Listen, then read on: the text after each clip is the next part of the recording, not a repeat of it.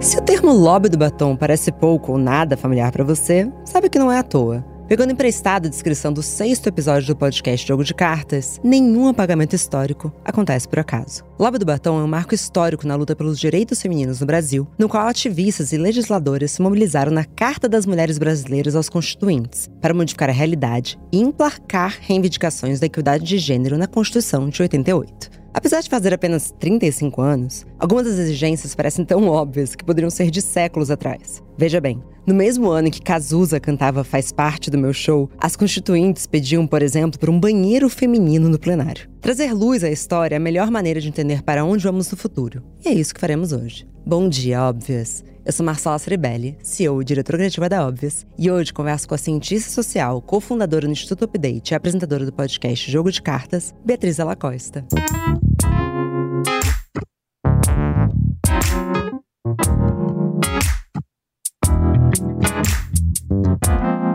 Bom dia, óbvias. Bom dia, Bia. Bom dia, Marcela. Bom dia, óbvias. Como você está hoje, Bia? Hoje eu estou, tô bem, tô cansada, né? Sou uma mãe exausta, assim, são três coisa. dentinhos, né? É, são três dentinhos nascendo do Sebastian. E uma mãe que não dorme há um ano, mas estamos aí, na fazenda.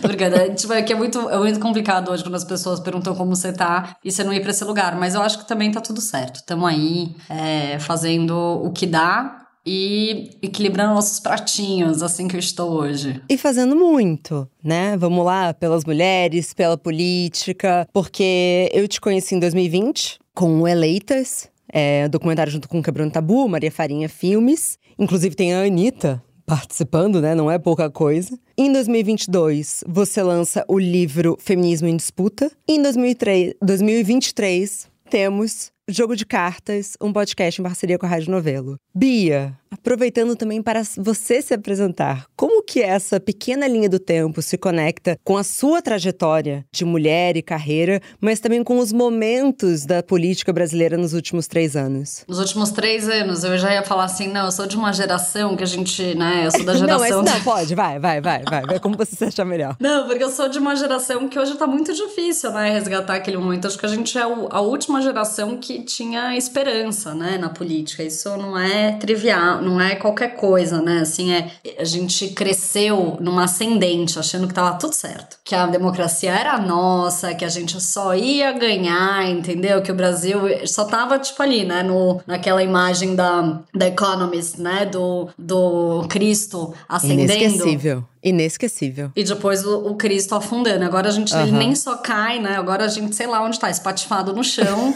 e a gente tá recolhendo os caquinhos, tentando fazer um souvenir, talvez, né? Eu acho que é um pouco essa, essa a, a, a, metáfora. Mas, de qualquer maneira, de qualquer maneira, assim, eu venho dessa geração. Isso é muito importante. Porque eu acho que quando eu comecei um processo. Quando você fala de geração, você tá falando até que ano? Só pra eu, eu me localizar. Acho que eu sou uma millennium, talvez você pode você me é millennium, você eu é millennium. millennium. É, então. Eu eu sou dos anos. Eu sou de 86, então façam as contas aí, aquelas. Né? Não, eu digo, se você tá falando que os millennials foram a, a, última geração com esperança política, então são os nascidos até 1995. É, na verdade começa com o impeachment, o golpe, né, da Dilma. Eu acho que essa é a, o marco onde a gente começa o, o começo de um, de um momento muito escuro, assim, né, para a política e para o mundo, né? Quando a gente começa a olhar também todas essas, é, enfim, inteligência artificial e todos esses, é, esses episódios de violência política, de polarização, a gente vê que a gente está num cada vez mais sufocado, né? Assim, a esperança está cada vez. E para as mulheres na política, né? O que aconteceu com a Dilma é uma tragédia para as mulheres na política. Fazendo podcast, a gente voltou para algumas cenas que aconteceram em 2015, que tem aquelas muito absurdas, como o adesivo de gasolina que colocavam no, nos carros, e, enfim, analogia a, a estupro e com uma presidente e tal, uma coisa muito. Nem vale a pena aqui a gente falar, mas também de outras coisas mais sutis mesmo, né? E, e a gente não tinha noção nem do que, que era a violência política de gênero, que a Sim. gente falou em 2020 com eleitas, né, Marcela? E, e, no Eleitas a gente trouxe, deu luz a isso e não se falava sobre esse assunto. Não tô falando que foi a gente que trouxe esse termo, mas a gente contribuiu muito para a gente, quanto Instituto Update, dar luz a esse termo, existia um termo, né? E antes a gente nem sabia. Como é que a gente nomeia uma violência quando a gente nem sabe que ela existe, que existe um nome para ela, né? Sim. Quando eu, eu, eu, iniciei o update, quando a gente fundou o update, não tinha. Mulheres não era um tema muito forte para mim. É, não era muito óbvio, na verdade. É, e aí ficou muito óbvio quando eu fiz uma pesquisa que a gente recorreu à América Latina inteira atrás de inovações políticas latino-americanas. E foi quando eu comecei a me deparar com, em todos os países que eu fui, a gente foi em, é, eu e o Rafa, né, naquele momento, o Rafa Poço, a gente foi em 12 países da América Latina e todas as mulheres estavam nas ruas, as mulheres estavam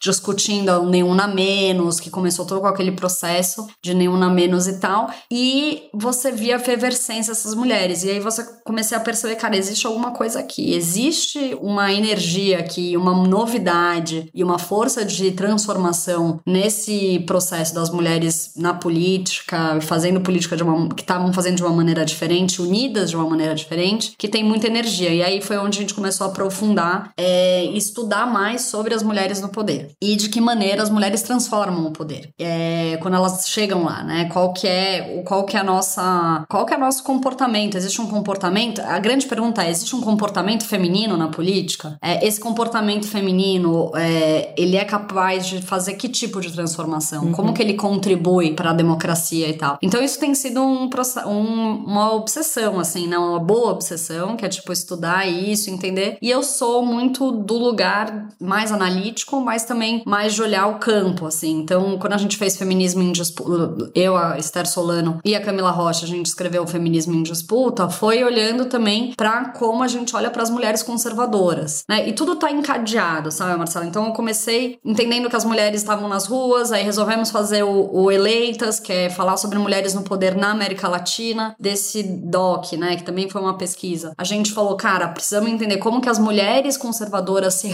se conectam com esse assunto, porque, tipo, é óbvio para nós que estamos mais num lugar progressista e, e, e feministas olhar para isso e se relacionar bem com esse conteúdo, mas como que as mulheres moderadas e conservadoras é, recebem esse tipo de conteúdo, né? Isso uhum. também foi uma, uma, uma pergunta que a gente tinha. E aí lançamos, aí a gente fez uma pesquisa para entender como esse conteúdo se relaciona com as mulheres conservadoras, virou o livro, e aí também falando, cara, a gente não começou do nada, tem uma, tem uma um dizer de uma da Ofélia Fernandes, que é uma é, vereadora super jovem argentina, que ela fala assim: não é que teve um raio feminizador, né? Que feminiza, que daí de repente caiu do céu e todo mundo virou feminista. Foi um processo. E aí, então, assim, qual que é a nossa história? E aí vem o jogo de cartas, né? Qual que é a nossa. Como que a gente tá onde a gente tá hoje politicamente? Qual que é a nossa história política? A gente tem uma história para ser contada que não começa hoje, que não começou a partir do, do processo do impeachment, que tem, tem, tá muito mais tempo aí, e que pode nos ensinar sobre hoje, né? Que pode inspirar a gente a agir politicamente hoje. E principalmente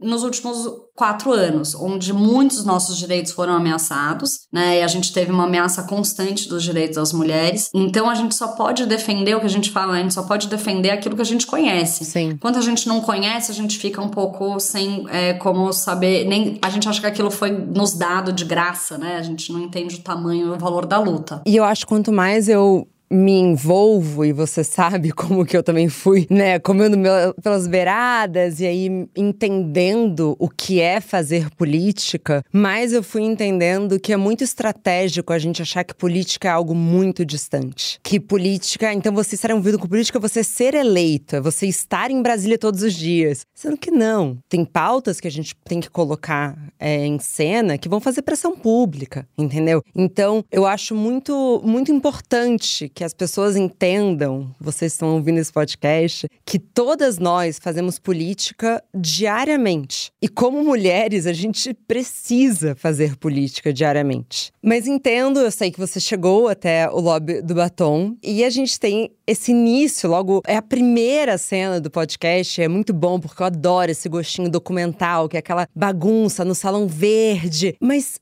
Vamos lá, para quem ainda não ouviu o podcast, mas obviamente isso aqui é uma grande indicação. O que foi o lobby do batom, Bia? Nossa, o lobby do batom eu aprendi.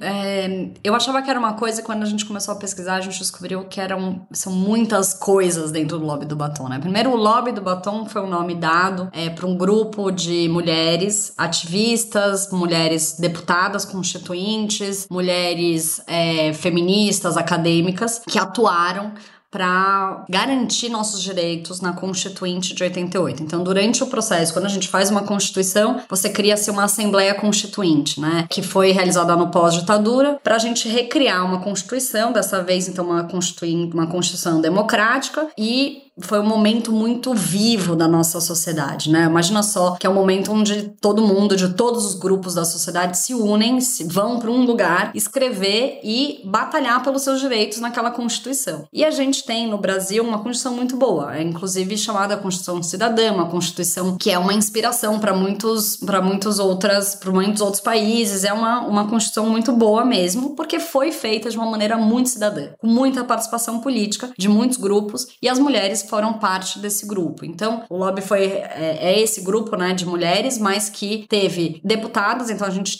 tinha no, na Constituinte algumas poucas mulheres, mas essas mulheres era, eram respaldadas também pelas é, conselheiras, que eram mulheres que faziam parte de um órgão que estava ajudando a pautar e dar subsídio de informações e também de articulação política para que essas deputadas pudessem ter é, estofo né, e força também para fazer o embate dentro da, do parlamento, porque as mulheres normalmente são muito poucas e precisam dessa, desse respaldo. Então, e as conselheiras eram diversas também, eram mulheres do, do ativismo, da, do feminismo, mulheres acadêmicas, mas também tinham mulheres. Literalmente para fazer volume. Era um lobby, né? O que é um lobby? Lobby é um, um grupo que advoga para interesses de um grupo específico. No Brasil, o lobby tem uma conotação um pouco ruim, né? Sim. É tipo, ah, um lobby, o cara. Mas nos Estados Unidos, por exemplo, o lobby ele é uma prática política super comum e tem transparência. No Brasil não tem transparência, por isso que a gente fica achando que lobby é uma coisa sempre muito por debaixo dos panos, mas Brasília vive de lobby. Uhum. Todo mundo faz lobby. Lobby faz parte da política, que nada mais do que é uma articulação, mas é uma articulação para você ali. O jogo da democracia é esse também, né? São grupos que estão defendendo seus interesses e tal. O problema no Brasil é que, como lobby, agora a gente tá indo para outro lugar, mas como o lobby não é regulamentado, a gente acaba tendo um problema de corrupção grande. Então, as, o das mulheres não tem nada a ver com isso. Não, elas não têm nada a ver com isso, mas só pra eu entender. Então, como não é regulado, aqui pode envolver uma troca de interesses financeiros. Exatamente. Nos Estados Unidos é sobre, olha, eu tenho essa lei, você me apoia nessa? Ah, eu tenho essa, talvez eu te É. apoie nessa. É isso? Isso. E no Chile, por exemplo, que trazendo isso dos Estados Unidos pra gente pensar, mas no Chile tem uma lei de transparência de lobby. Então, se você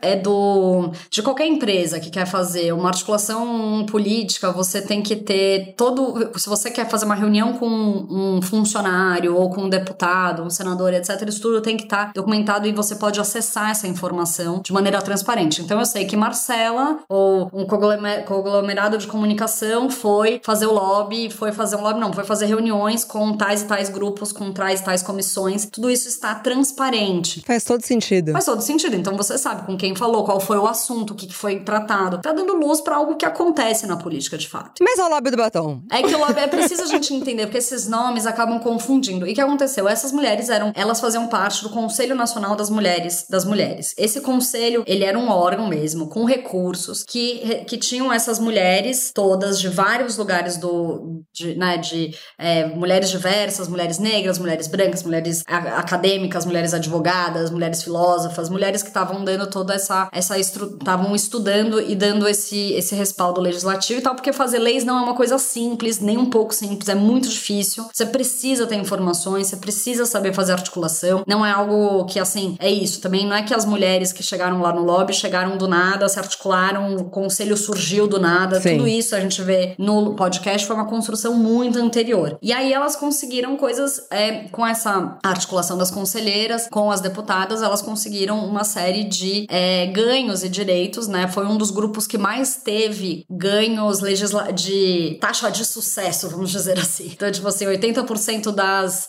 das, é, das demandas que as mulheres estavam representando é, foi aprovada. E isso porque teve todo essa, esse trabalho do lobby do batom. E foi chamado lobby do batom porque um deputado, um, um, um jornalista, em um determinado momento, deu esse nome meio pejorativo. Vai lá, vem lá o lobby do batom, dizendo, Ah. tipo, lá vem lá as mulherzinhas de batom. Então o nome já era uma descredibilização. Era, e aí as mulheres resolveram falar: ah, então já que vocês estão dando esse nome pra gente, então vamos fazer um. Você que é do, do- da área de, de publicidade, sabe? É uma contra. Sei lá, vamos usar. Já que estão falando, falando assim, então vamos usar, entendeu? É, na verdade, não só publicidade, como geralmente na internet. Então, se começam a fazer uma coisa com você que é meio bullying, se você, se você assume aquilo, é bom para você, entendeu? Exato. Mas ele não é todas as mulheres que gostam desse nome, né? Porque uhum. realmente é uma coisa bem de, de, né? Tem um lugar de é, reduzir as mulheres a um batom, a uma coisa estética, a uma coisa da beleza, e que elas estavam. A última coisa que elas estavam fazendo era isso. Mas ao mesmo tempo tem um nome super. Tem um nome bom, assim, né? Que pega. Que todo mundo fala assim: Love do batom? Mas o que, que elas estavam fazendo? É interessante. Inclusive, quando eu fui no TSE no ano passado, eu tenho, né? No, nos corredores tem. Então, aqui as mulheres que participaram do lobby do batom. Você fica super arrepiada assim, porque conecta muito com a gente. E ouvindo o podcast, uma coisa que me impressiona muito, sim, como eu disse no, no monólogo, tem algumas reivindicações que são meio óbvias. Você fala, nossa, como que isso aconteceu em 88? Assim, eu citei a música do Cazuza, porque assim, tudo parece que foi ontem, sabe? Uhum. E outras, você fala, Uau! Elas já estavam falando disso em 88. Me pegou muito a licença paternidade. Parental, desculpa. Uhum. Que é a licença dos pais. E, ela, e a campanha que elas queriam lançar, que era O filho não é só da mãe. Você pode falar um pouco sobre essas reivindicações, como as mais absurdas, mas as mais vanguardas? Que equilíbrio louco, que mulheres maravilhosas. E estão aí até hoje, né? Na luta. Estão aí até hoje. Você vê Schuba Schumacher, que é uma, uma das.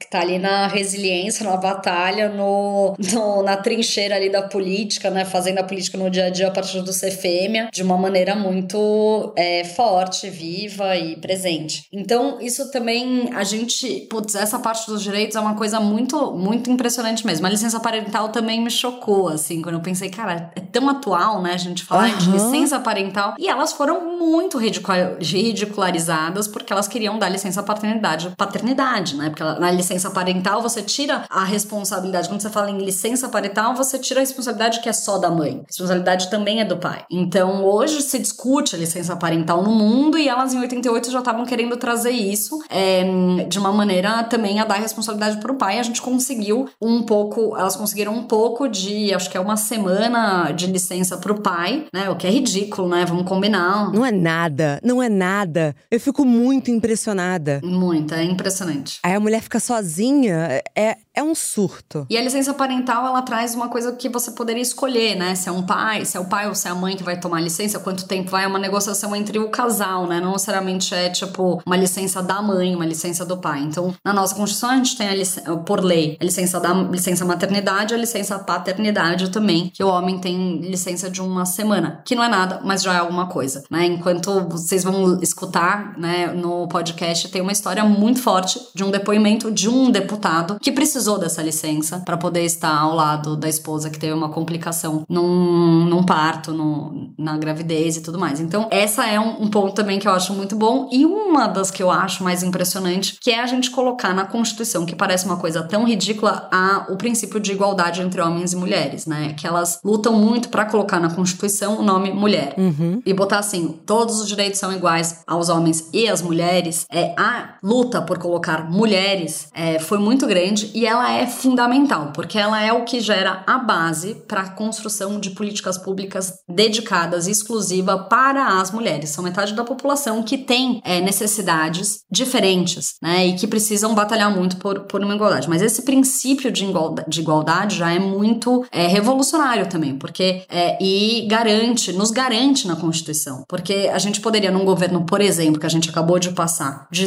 mais de extrema direita, mais não, né, de extrema direita, é os nossos nossos direitos poderiam ter sido. A gente poderia ter perdido muito mais direitos ou ter ficado muito mais invisível é, e terem se passado muito mais leis que poderiam nos, nos colocar em situações ah, como a gente estava antes de 88, qualquer coisa assim. Mas a Constituição nos protege. Mas a Constituição nos protege por causa desse nomezinho lá. Então as leis de homem, de tipo, as leis são iguais perante homens e mulheres, nos garante esse lugar. E garante que outras leis sejam feitas para as mulheres. Esse eu acho que é um princípio que a gente acha que é uma bobagem bobagem e no, no podcast a gente conta como é que foi feito, né? Tem uma, uma jogada também estratégica da Comba, que era uma mulher que tinha estudado a Constituição passada inteirinha durante anos e quando ela chegou para fazer essa articulação, né? A Comba era uma das conselheiras para fazer uma articulação com os deputados, porque é isso. Lobby significa isso, bater ali na porta dos deputados todos os dias, conversando com um, conversando com o outro, falando, falando seu plano, criando estratégias de tipo também de, de estratégias fora do Congresso também, estratégias para levar atenção, para chamar a atenção dos deputados em relação às pautas das mulheres que requerem outras estratégias que não são só as dentro do Congresso. Então elas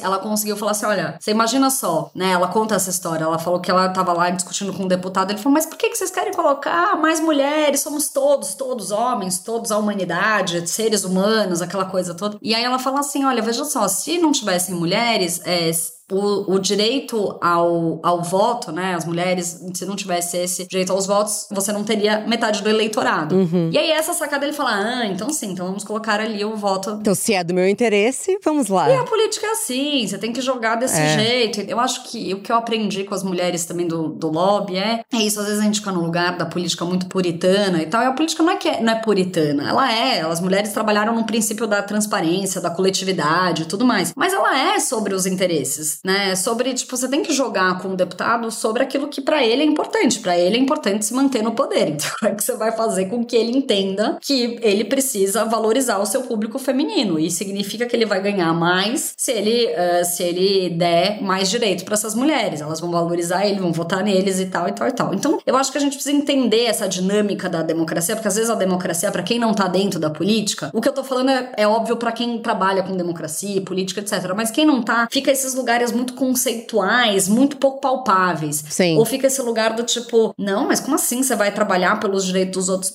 o direito pessoal do cara, ou, ou pessoal não, né? O interesse dele. Mas é assim que é, a democracia e a política é assim. E as mulheres ensinam a gente, a, nos ensinaram muito isso, me ensinaram muito isso durante o podcast, a pesquisa, que é também entender que as mulheres fazem política de um jeito também muito criativo, muito empático, e que as estratégias estão para além do óbvio né? Então, aí eu sempre usando óbvios aqui. Não, mas, mas é que eu acho que é uma alma. A gente fala sobre muitas coisas femininas. Ah, sensibilidade. Ah, mas assim, as mulheres são muito estrategistas. Uhum. Isso tá na gente, a gente é da estratégia, a gente consegue montar planos. E isso não é uma opinião da Marcela. Se você pegar na história da humanidade, grande parte das, das mulheres eram quem organizava a estratégia da guerra.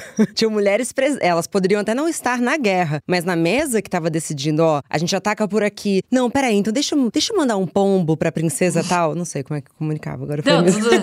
mas entendeu? Elas, elas já articulavam, então uhum. é uma habilidade nossa. Essa articulação é uma habilidade totalmente nossa, que é o oposto do estereótipo. Que do estereótipo de que talvez uma mulher não aguente a pressão. Gente, as mulheres são as que mais aguentam a pressão. As mulheres são as últimas que vão sucumbir à emoção. É mais fácil um homem ter um ataque de nervos do que uma mulher não conseguir engolir um sapo, entendeu? A gente tem uma habilidade. Não tem que engolir todos os sapos. Eu sei que eu tô na internet, já me arrependi do que eu falei, mas.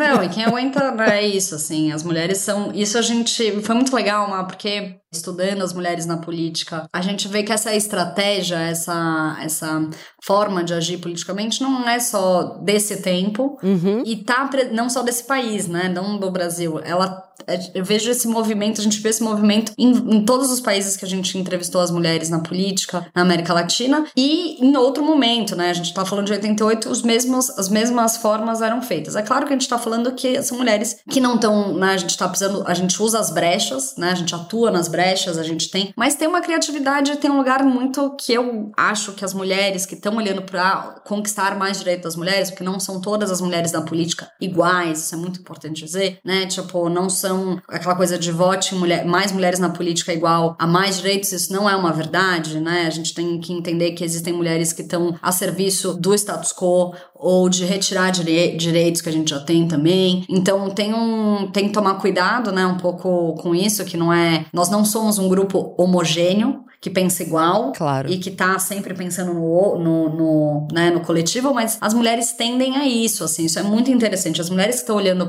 para a coletividade para mais direitos, pró-direitos, como a gente fala, né, elas estão muito, elas se articulam de uma maneira muito mais pensando em vamos resolver esse problema. Qual que é o nosso problema, entendeu? Onde a gente concorda? Vamos avançar? E eu acho que é um pouco isso que o, é um pouco não é isso que o podcast fala e o que o podcast traz para nossa reflexão de hoje. Como que a gente pode encontrar os nossos pontos é, em comum, sabendo que somos mulheres diferentes, que temos interesses diferentes, que temos urgências diferentes, mas como é que a gente pode encontrar nossos pontos em comum, atuar juntas, porque se a gente não atuar juntas, a gente pode perder feio. E eu acho que é esse um pouco, para mim, hoje a urgência maior que a gente precisa trazer e entender que se elas fizeram isso em 88, a gente consegue fazer isso em 2023.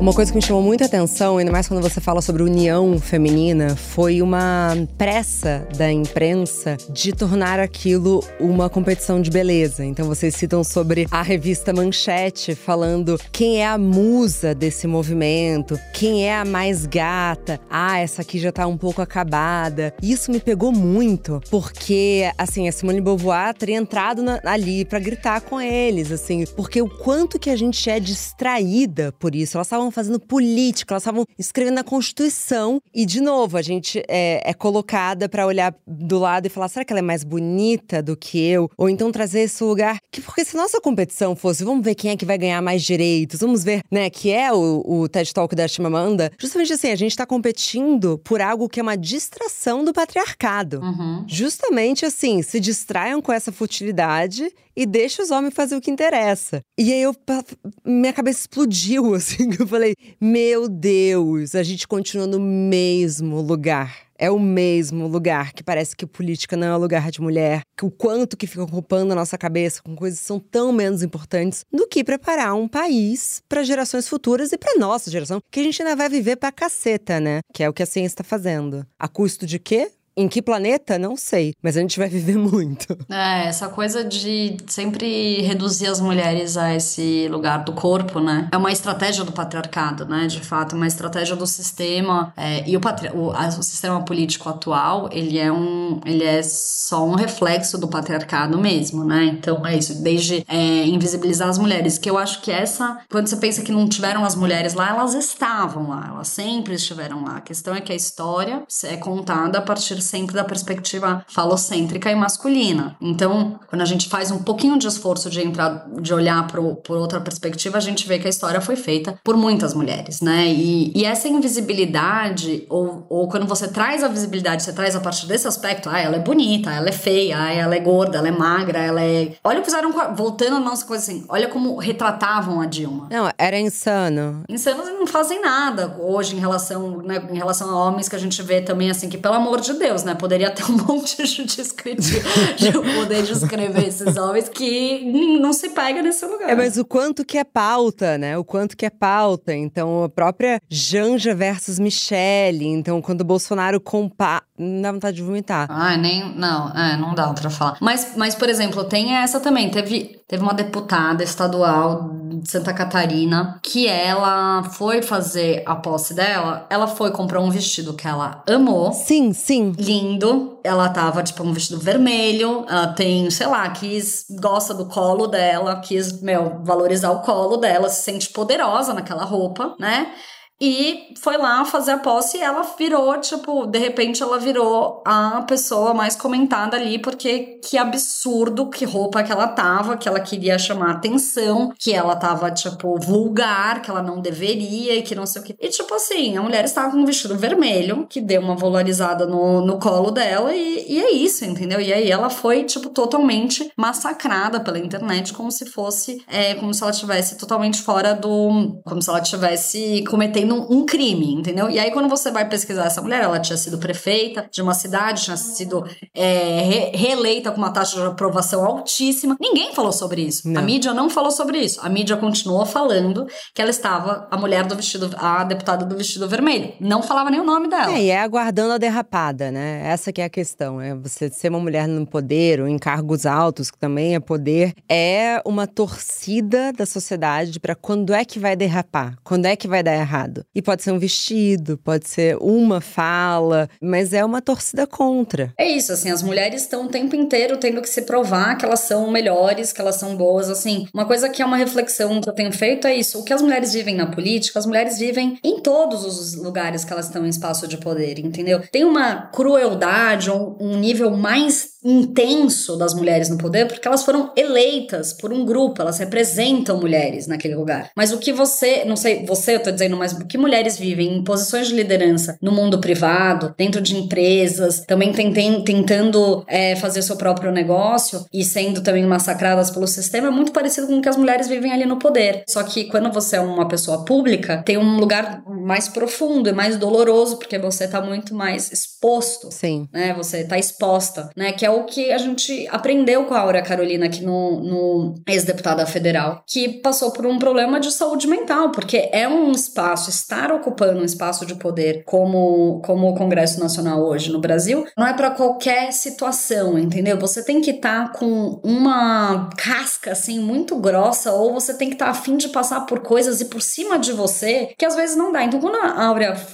falou não para esse sistema, falou, puta, eu não vou pedir reeleição, eu preciso cuidar de mim. Eu achei que ela deu uma. que é a mesma coisa que a, que a é, presidente da Nova Zelândia fez agora. Tipo, cumprir minha missão. Agora eu quero voltar e fazer outras coisas, Sim. entendeu? Não preciso ficar. Eu acho que essa é a diferença também das mulheres no poder, sabe? Os homens, eles querem se perpetuar nesse espaço, porque esse é o espaço que se identifica, que os homens se identificam enquanto homens. Homens sempre estão no poder, então eles querem ficar ali, ali, ali, ali. E eu acho que nós mulheres, a gente tem um. As mulheres, né, tem uma coisa do tipo, puta, eu quero cumprir a missão de resolver o pepino. a gente gosta de resolver problema, né? Então resolve o problema. Ou também do tipo, meu, tá demais para mim. Vou resolver outra coisa em outro lugar, que não, que não falta problema para resolver. Eu tava agora em Harvard, na Brasil Conference, e eu entrevistei a Taba Tamaral, né? E ela falou sobre isso. Ela falou, eu falava eu queria ser presidente. Ela, não, agora não, não quero mais ser presidente. E assim, o que ela passa, ela dividiu comigo que saiu uma lista de quem são os políticos mais atacados na internet no mundo. Uhum. Ela tá em quinto lugar.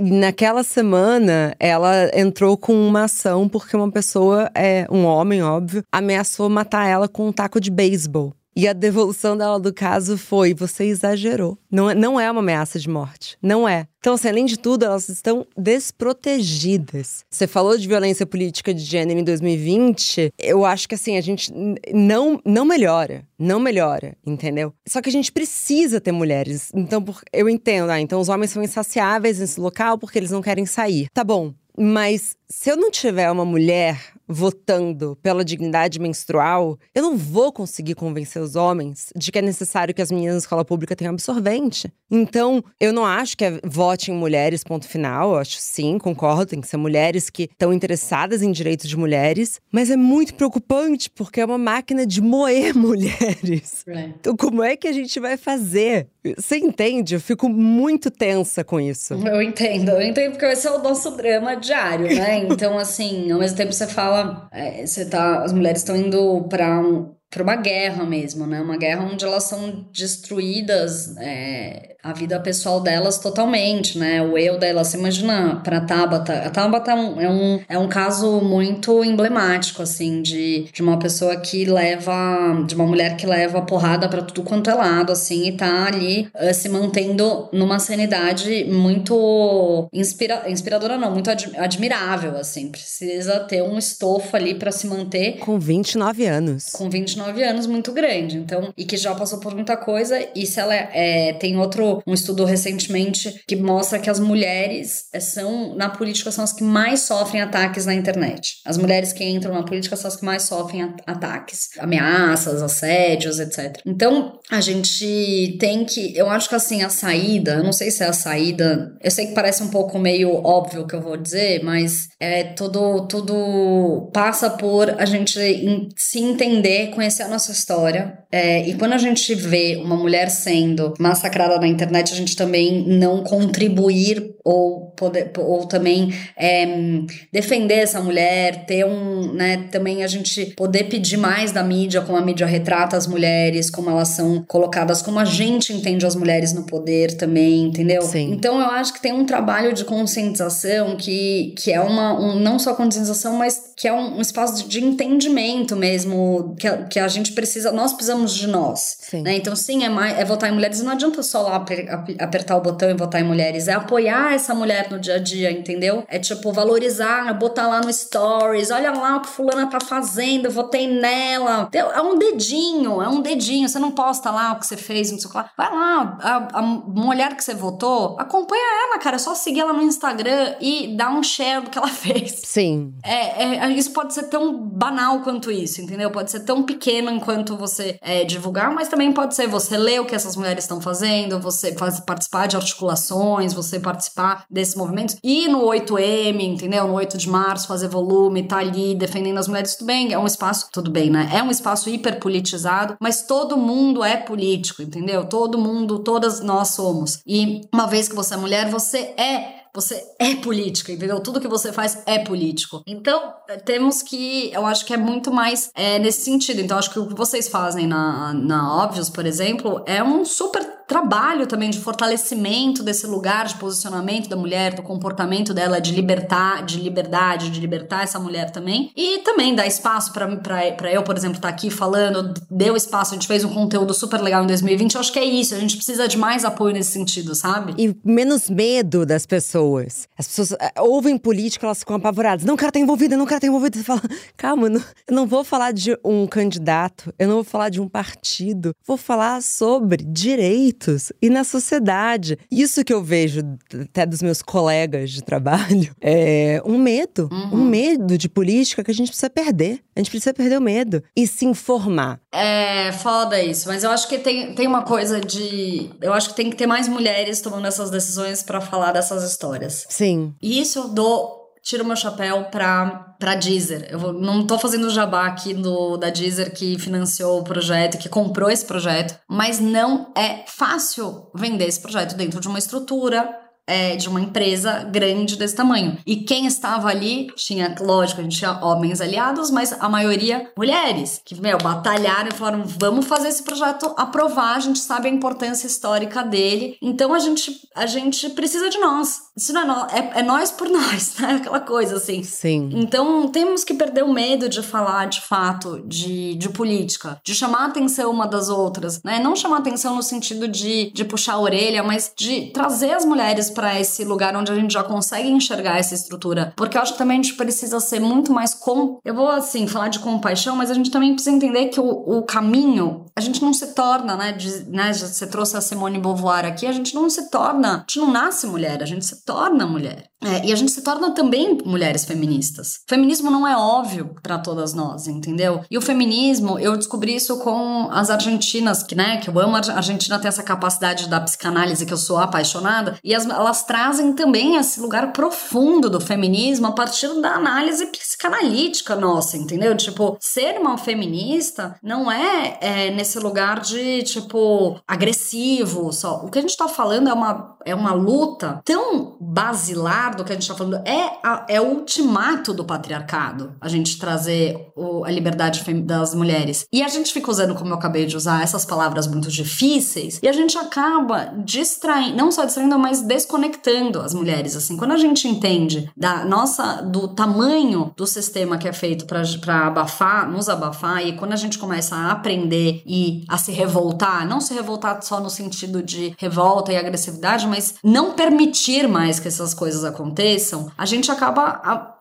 colocando um óculos diferente, a gente enxerga o mundo de uma maneira diferente, mas nem todas as mulheres enxergam assim. Então a gente precisa, nem todas, mas as que têm estômago, precisam conseguir compreender que é uma jornada, sabe? Eu acho que hoje a gente tá num lugar que a gente tem urgência que é que as coisas sejam muito rápidas. Uhum. E aí, pensando e me inspirando nas mulheres também do jogo de cartas, a gente precisa ser estratégica. Quais são as mulheres que podem dialogar e podem trazer outras para esse barco? De que maneira? Como que a gente traz elas para isso? Enquanto tem outras que estão na, na política num lugar que não estão discutindo em outro, com outra, é, com outra, noutra camada, num outro contexto. Mas você entende? Acho que a gente precisava criar um mapa de situação. Essa é a vontade de criar, fazer assim, o FBI do negócio e fazer um, um trabalho mais articulado, entendeu? Tipo, como vocês, mulheres da comunicação, vão ajudar a gente a fazer esse enfrentamento. Como as mulheres jornalistas também estão fazendo isso, mas também estão muito sozinhas. A gente tá vendo agora o grupo das mulheres artistas, né, que estão fazendo esse enfrentamento contra o assédio moral e, e sexual, né, jun, né, com o caso lá da, da Globo, é, fazendo também esse enfrentamento. A gente tá num momento do país muito bom para trazer é,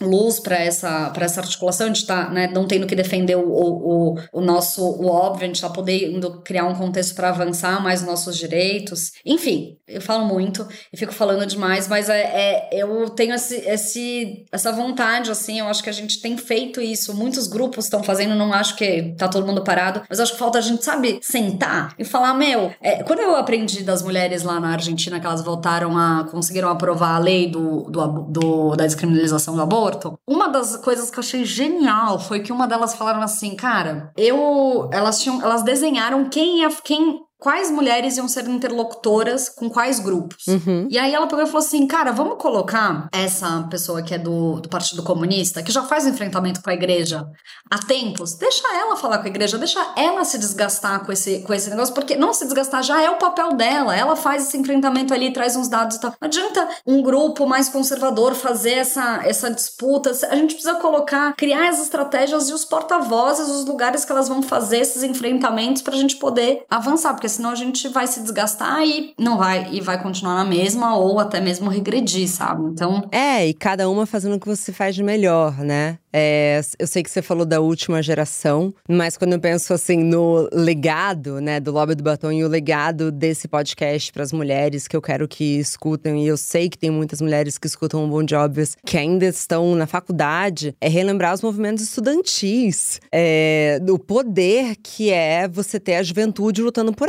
e mulheres jovens lutando por algo. Vamos brigar com a Bia, vamos, vamos provar que ela tá errada, geração Z. Prova que vocês ainda têm esperança, que vocês têm vontade. Isso é um desejo muito grande meu. Tirando, enfim, as meninas do Grow Up, que eu sei que elas são um, uma coisa fora da curva. Mas eu, eu sinto também falta disso, assim, de, de fato dessa, dessa união e perder o medo da política. Eu vou ser muito insistente com isso. Porque qual que é o medo da política se só se fala de política, entendeu? Você entra no Instagram, só se fala de política. Tu, vocês querem só dar pitaco, mas e na hora de fazer para valer? Todo mundo tem medo de se envolver. Me perguntaram, mas você não tem medo de ir no TSE? Eu falei, mas eu tô indo no TSE fazer um projeto que é contra a violência política de gênero, que é para defender as urnas. Qual que é o medo? Eu tô defendendo a democracia. Ah, mas você não tem medo de estar envolvido, de te relacionarem com política? Não. Tem uma história pessoal que, assim, quando eles me. Quando, tipo, começa. Sé, mas você. Ai, a Bia. Que que, minha mãe falando assim: o que, que a Bia faz, né? Ah, a Bia mexe com política. Eu adoro isso, sabe? Ela mexe com política. ela tá mexendo ali. Tá, como assim, mexo com política? Como se fosse uma coisa assim. o que é mexer com política? Eu acho muito engraçado esses, essas coisas que ficam se repetindo. Não, a, a Bia faz política. Ela é uma ativista pró-democracia que tá trabalhando. Mas não tem não tem nem o repertório, entendeu? Então, cria-se também essa ideia de mexe com política, ou como se a gente vai se transando drogas, entendeu? Ah, ela mexe com política. A Bia, tipo, vende umas coisinhas ali e tal, entendeu? Não posso muito Faz dizer o que, que é, entendeu? Porra, mas é é isso, entendeu? A gente tá, a gente, a gente ficou nesse lugar, cara, de da política tá nesse lugar de você tocou, você se contaminou, tá contaminada, uhum. entendeu? E por isso que eu falo que política, quando a gente dá clareza, o que é um lobby, quando a gente dá clareza aqui, meu, fazer articulação política é a gente trabalhar com, com o que é interesse de um, o que é interesse do outro, costurar. Essa é a, a mágica, entendeu? O cara que sabe fazer muito bem política, a mulher que sabe fazer muito bem política, é essa que consegue costurar. E essa costura é muita estratégia, é um lugar muito de muita estratégia. E eu acho que a gente não tem que ter medo. Quer dizer, eu acho não, não deve ter medo. A gente tem que ir para cima e, e, a gente precisa ir um pouquinho além, já que você pediu pra geração, é vamos um pouquinho além do post, sabe? Vamos um pouquinho além das frases prontas. Vamos entender o que a gente tá fazendo, sabe? Vamos entender também que quando a gente é também muito. que a gente precisa também trazer mais pessoas para isso, né? Então, conversar com seus pais sobre isso, tipo, outro aprendizado das, do, do processo das mulheres na política, das, do processo da, da descriminalização do aborto na Argentina foi que o grande vetor de transformação foram as meninas de 16 anos, foram as pibas, de 15, de 14 a 16 anos, porque elas foram, elas sentaram-se na mesa com a avó, com o avô, com a mãe, com o pai, e falaram, gente, vamos falar de aborto? Quem já abortou aqui? Não que elas vão dizer, mas foram trazendo esse assunto. Sim. E a avó falou, cara, eu já abortei, ah, antigamente eu abortava de tal jeito, hoje eu aborto não sei o que lá, fulano abortou, fulano abortou.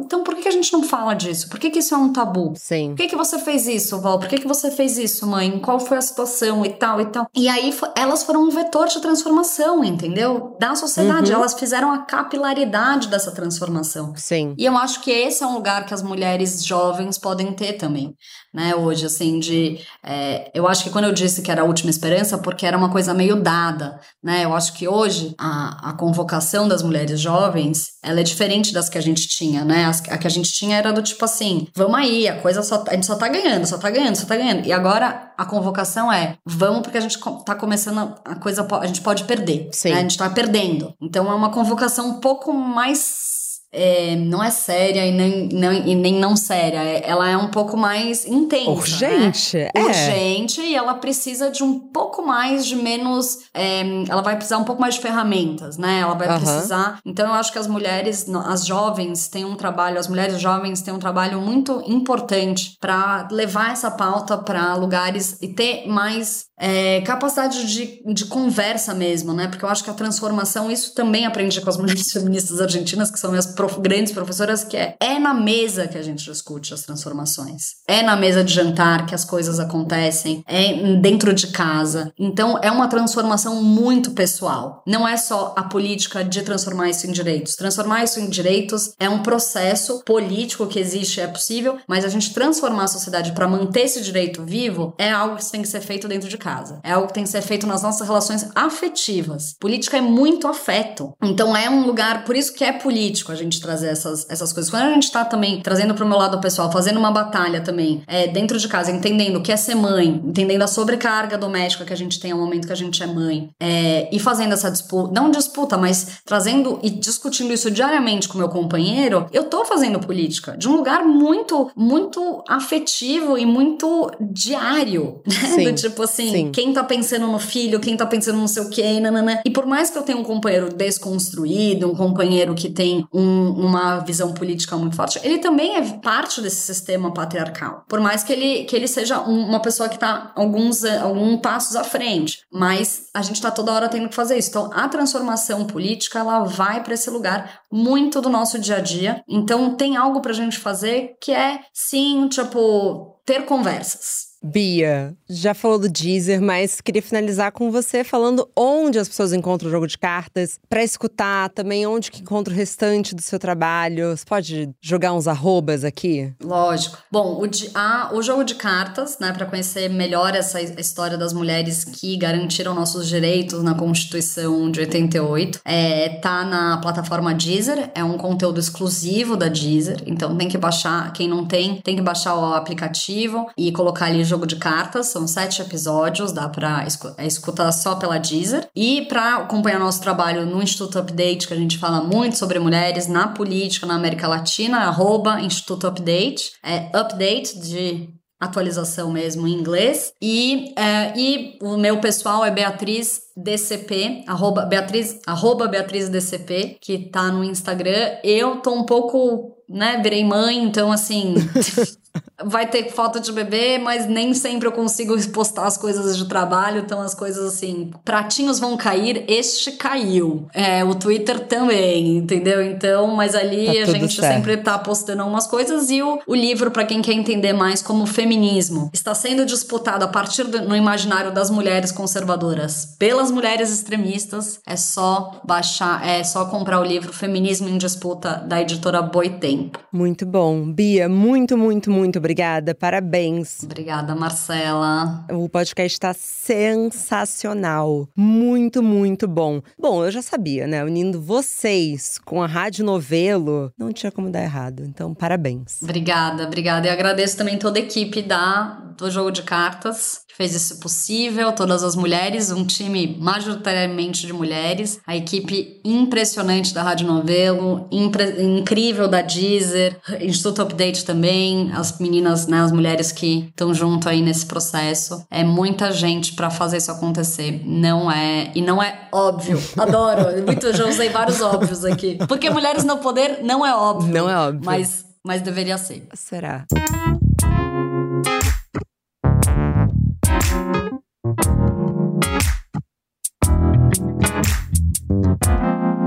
Bom dia, óbvias.